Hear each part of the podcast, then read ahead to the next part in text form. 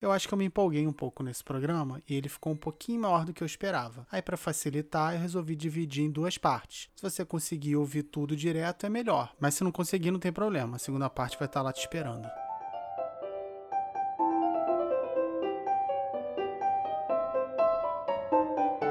Já imaginei várias conversas com minha filha de 6 anos, mas como ela ainda é muito nova para ouvir certos assuntos, estou guardando esses pensamentos para depois, torcendo para ela querer ouvir.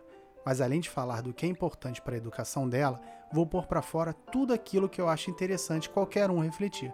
Hoje vamos falar sobre arte. Eu sou Gustavo Aldi e esse é o Histórias para Helena.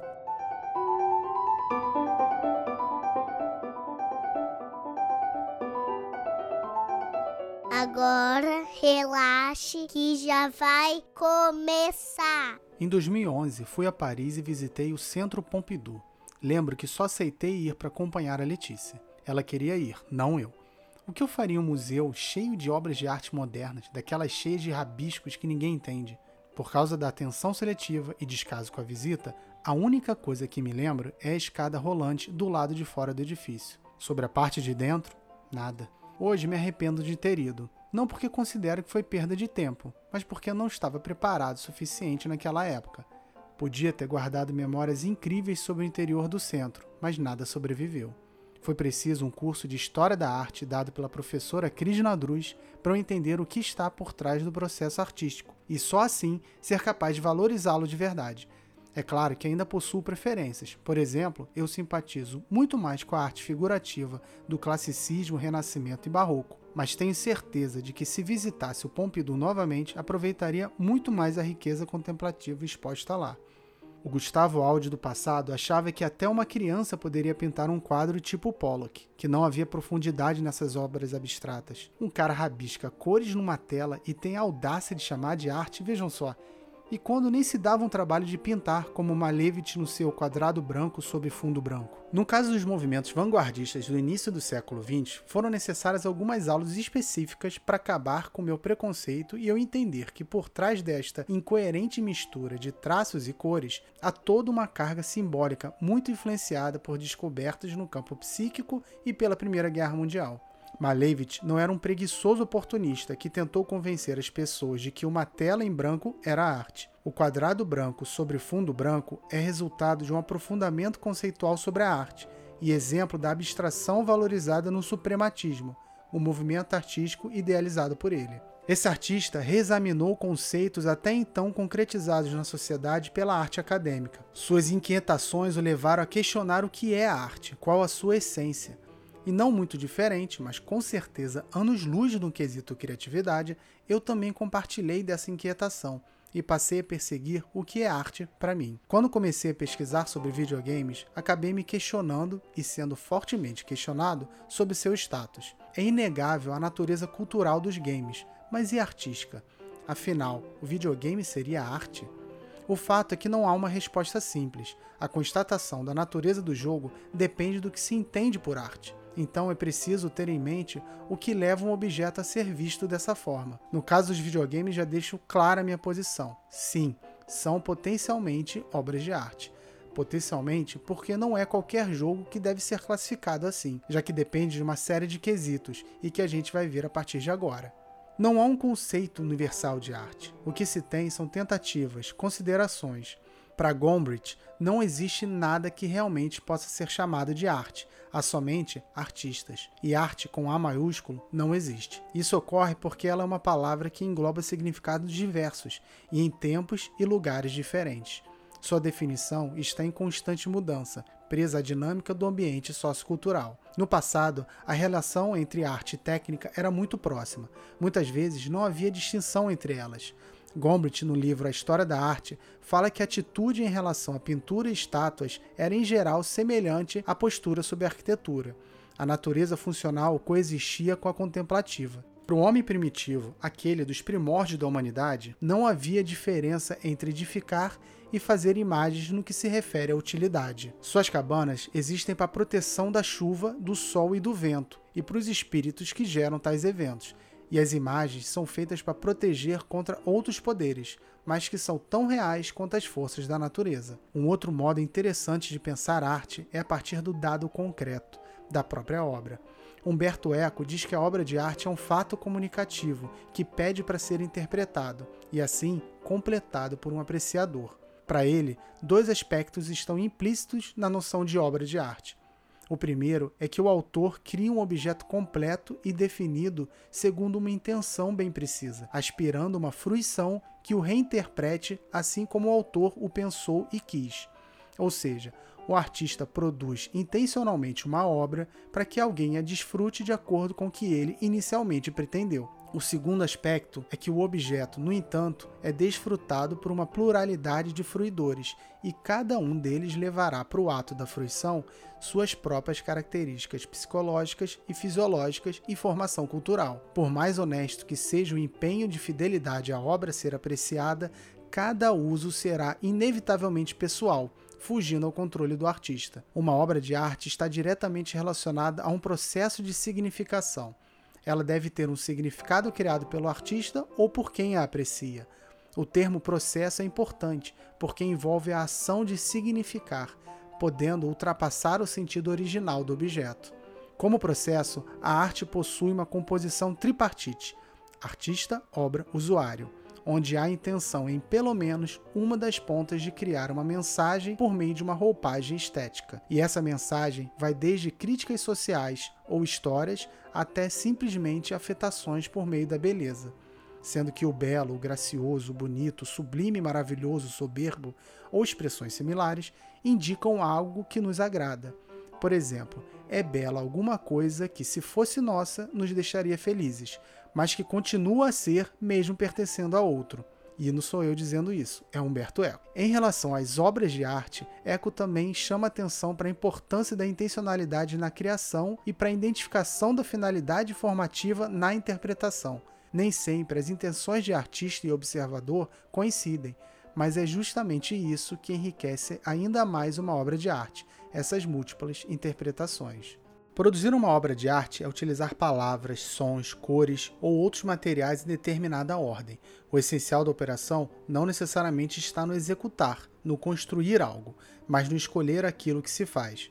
Humberto Eco usa um seixo como exemplo. A princípio, uma simples rocha presente na natureza, mas quando alguém o recolhe dentre centenas de outros e passa a exibi-lo como seixo artístico, está efetivamente fazendo algo. Nesse caso, atravessado por uma intenção formadora e em um ato de autoridade, o artista cumpre uma série de gestos nos quais isola o seixo de sua convivência habitual e o situa no repertório do contemplável. Nesse momento, três quesitos fundamentais se destacam para criar uma obra de arte ou transformar um objeto em uma: intenção, ação e autoridade.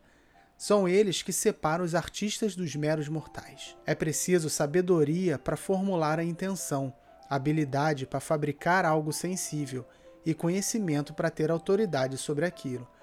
Estudar história da arte, seus estilos, características e contextos é o que capacita alguém a criar e, acima de tudo, julgar uma obra. Por isso, para a concepção ou validação de um trabalho de arte, é preciso conhecer sobre o assunto. Não basta pintar linhas coloridas aleatoriamente em um papel e chamar de arte. Da mesma forma, ver arte em algo, a princípio não artístico, não te transforma automaticamente em um artista. Nesse caso, a intencionalidade não está presente apenas no significado da obra, mas também na organização, equilíbrio, tipo de material, referências anteriores e por aí vai. É claro que a mutabilidade desse conceito permite o aumento do escopo daquilo que pode ser arte. Desde que atenda aos requisitos, algo originalmente não entendido como obra de arte é passível de ter sua natureza alterada, depende apenas de uma das pontas do processo. Separei alguns exemplos para ilustrar essa parte, coisas não artísticas que passaram a ter esse status posteriormente, por causa do olhar de um artista ou usuário, um crítico, estudioso ou pesquisador. Para facilitar a visualização, dá uma olhada no Instagram do Histórias para Helena que eu vou separar as obras que citei aqui. Aproveita e segue lá. Primeiro temos a fonte.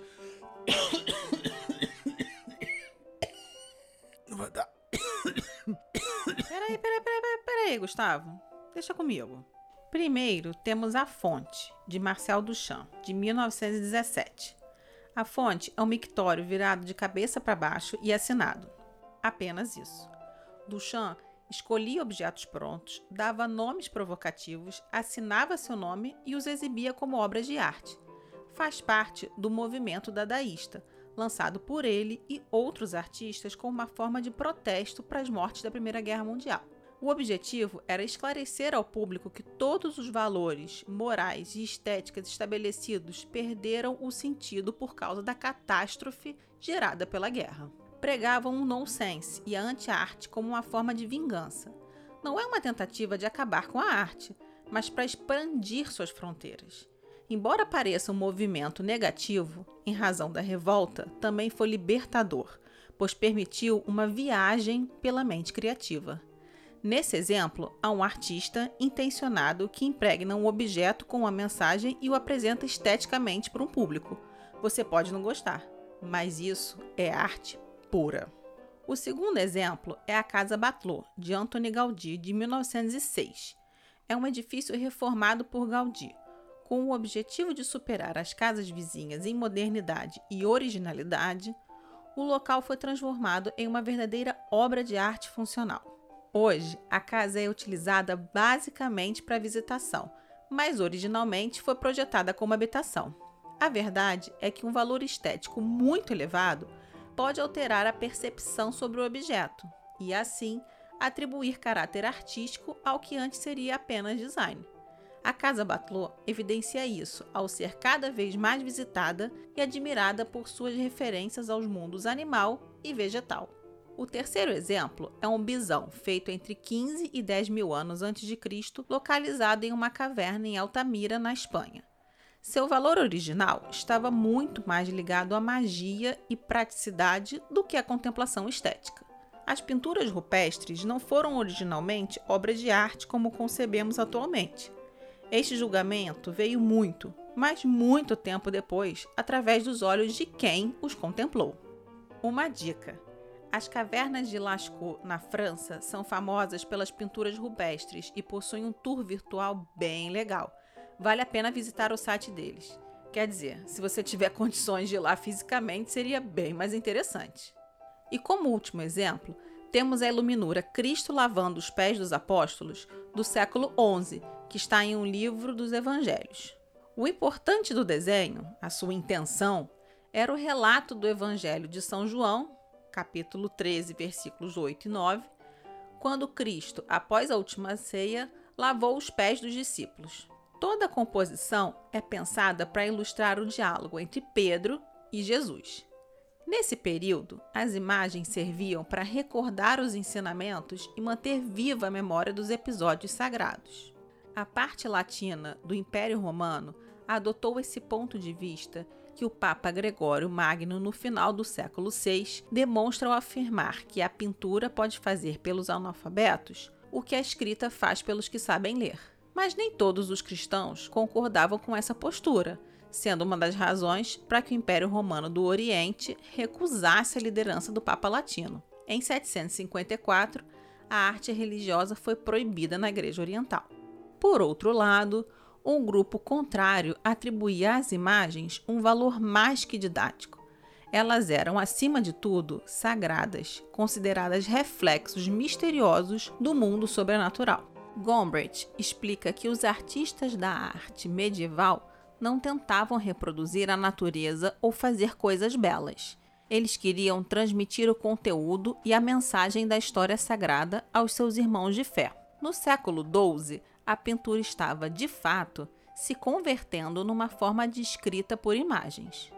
Ou seja, as pinturas religiosas dessa época, inicialmente usadas para ilustrar os ensinamentos, educar aqueles não letrados ou ser usadas como fontes sagradas de contemplação do divino, passaram a ser vistas como verdadeiras obras de arte. E hoje os museus estão repletos delas. Eu sei que é muito difícil aceitar que um mictório ou um quadrado preto sobre o fundo branco de Malevich possam ser classificados como arte. É, para alguns, uma quebra de paradigma bem radical e muitas vezes indesejada. Não queremos sair da nossa bolha, não queremos contrariar a nossa tradição. Talvez a dificuldade de aceitar um diferente conceito para a arte esteja na luta por romper os velhos hábitos. Segundo William James em Principles of Psychology, O hábito que serve como uma poderosa balança da sociedade é ao mesmo tempo o mais precioso instrumento de conservação. Para Humberto Eco, essa acomodação impede qualquer abertura e até reflexão sobre a possibilidade de adquirir novos posicionamentos. O hábito seria uma constante segura. É um verdadeiro esconder-se por trás da tradição para manter o que se considera imutável e natural. Isso explica a reação negativa aos primeiros impressionistas no século XIX, que solicitavam aos visitantes que reaprendessem a olhar e a romper com hábitos já consolidados. O nome impressionismo veio da crítica de um escritor sobre o quadro Impressão Sol Nascente de Monet, revelado na primeira exposição do grupo em 1874. A crítica era depreciativa, mas os artistas gostaram tanto do nome que o adotaram. A inovação dos impressionistas estava em quebrar com a tradição idealista ou acadêmica, que buscava a retratação perfeita da realidade. Para fazer isso, eles simplesmente levaram o estúdio para céu aberto e passaram a usar a luz natural sobre os objetos. Para nós, uma pintura como a de Monet não causa tanto estranhamento, chega a ser agradável. Mas imagine para uma sociedade não tão íntima com imagens como nós e fortemente acostumada com figuras perfeitas, volumosas, simétricas, iluminadas, em perspectiva e representada em situações divinas. Como a Vênus de Cabanel, que mostra a deusa deitada sobre o mar, linda, e cinco cupidos fofos e peladinhos sobrevoando aquela figura impecável. O choque foi grande e os críticos rejeitaram as mudanças. Todas as novidades, como a ênfase na luz natural, o movimento, as cores, a imagem instantânea e a temática do cotidiano, não foram suficientes para considerar o movimento uma expressão artística. É normal que a primeira reação seja negar completamente. É mais seguro, não é? Voltando ao conceito de arte, um bom exemplo dessa discussão é um evento ocorrido em 2012, quando um confeiteiro de Denver, Jack Phillips, negou o pedido de um bolo para um casal homoafetivo. A princípio, alegou ferir sua religião, mas no final incluiu a defesa de que profissionais criativos, os artistas, devem ter a liberdade de decidir para onde ir e quais obras criar. Os advogados de defesa argumentaram que o bolo de casamento é a peça central da celebração. Ele anuncia, pela voz de Phillips, que um casamento ocorreu e deve ser celebrado. O governo não pode impedir a fala dessas mensagens através de sua arte. Segundo eles, é um caso de primeira emenda, pois ao criar o bolo, o confeiteiro está engajado em uma forma de discurso que se expressa artisticamente por meio de uma escultura temporária.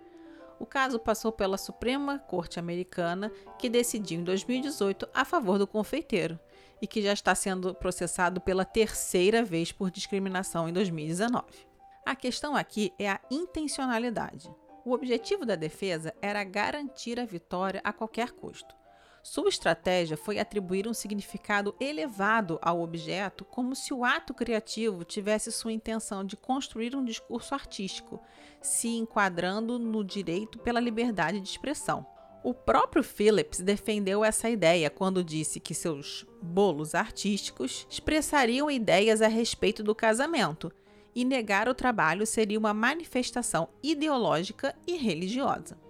O problema argumentativo começou quando se apelou para a existência de uma expressão artística inerente à confecção do bolo. A princípio, não estaria errado, pois é possível atribuir posteriormente uma intenção ao objeto já criado. No entanto, tentam imputar teor artístico no momento da confecção, mesmo estando claro que ele não existia. Uma prova disso é a ligação religiosa inicial é perfeitamente possível escolher um bolo e transformá-lo em obra de arte. No entanto, inventar uma intenção prévia como se ela sempre estivesse lá, não. Conveniência não faz brotar a intenção, né? Como Humberto Eco coloca no livro A Definição da Arte, identificar um objeto como possível obra de arte requer reconhecer, em suas linhas formativas, analogias dotadas de determinadas constantes estilísticas de determinada arte e de determinado período. Ou seja, Há um trabalho erudito nessa transformação da natureza do objeto que precisa de um mínimo de conhecimento. Não é simplesmente apontar e classificar. A apreciação estética, interpretação, analogias. Um processo complexo é necessário para validar algo desse nível. Não é porque o conceito de arte permite uma grande abertura de possibilidades que qualquer coisa é arte ou qualquer pessoa é capaz de atribuir esses status. Mas uma coisa é certa: para entender o que é arte, é preciso vivê-la, tanto diretamente, ao contemplar obras apresentadas em museus exposições, quanto indiretamente, ao absorver o assunto a partir de livros, documentários e debates. Sem isso, provavelmente cairíamos na besteira de confundir gosto pessoal com conceito ontológico. É preciso respeitar o caráter democrático da arte o conceito de beleza permite uma grande variedade de possibilidades para definir o que é belo. E vamos ser honestos: ninguém quer que, justo a sua definição, seja aquela completamente excluída, não é mesmo?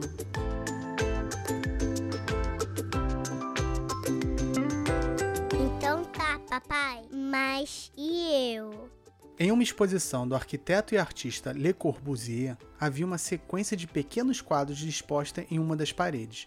Não me lembro exatamente como eram, mas sei que partiam de um conceito mais abstrato até chegar a representações mais figurativas. Passando pelas obras, comentei com a Letícia: Olha que interessante a evolução do cara. Saiu de uns rabiscos e depois aprendeu a desenhar. Felizmente, eu já tinha passado pelas aulas de História da Arte, e isso foi uma piada.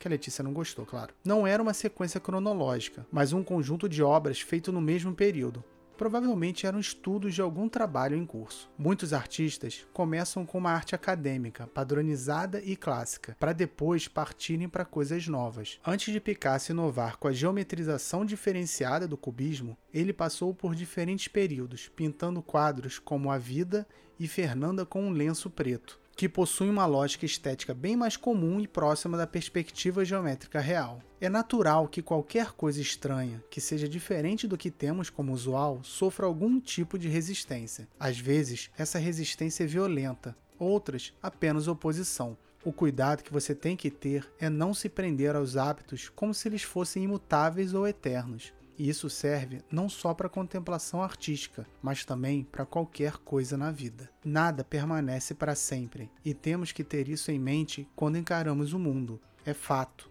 tudo vai mudar. Como uma espiral, o mundo muda, a arte muda. Se a arte muda, o mundo muda e por aí vai. Algumas pessoas acreditam que valorizar essa mudança é o mesmo que desvalorizar o passado, mas não cai nesse reducionismo. Desbloquear a imutabilidade da tradição não é uma ofensa à honra. Pensa comigo, o mundo sempre mudou. Então, essa constante atualização faz parte da tradição. E o interessante da arte é justamente poder acompanhar essas transformações de um jeito extremamente agradável. É o belo como representação da sociedade, mesmo a beleza não sendo o conceito universal. Como a beleza não está no objeto, mas na mente das pessoas, existem diferentes belezas e todas são válidas. É por isso que, quando se pretende contemplar ou falar sobre arte, é importante estudar antes, mesmo de forma rápida e superficial. A primeira coisa que a gente descobre ao tentar se aprofundar é que existem diversos estilos. E isso basta para perceber que as possibilidades estéticas são bem variadas. Você não precisa gostar ou achar esteticamente atraente para que uma obra tenha valor, ou até mesmo que seja considerada arte. Muitas vezes, o estranhamento e repulsa fazem parte dos objetivos do artista. Como já falei antes, eu tenho as minhas preferências e reconheço o valor artístico de outros estilos e autores. Posso ter demorado um pouco para isso, mas cheguei lá. E se eu consigo, qualquer um consegue.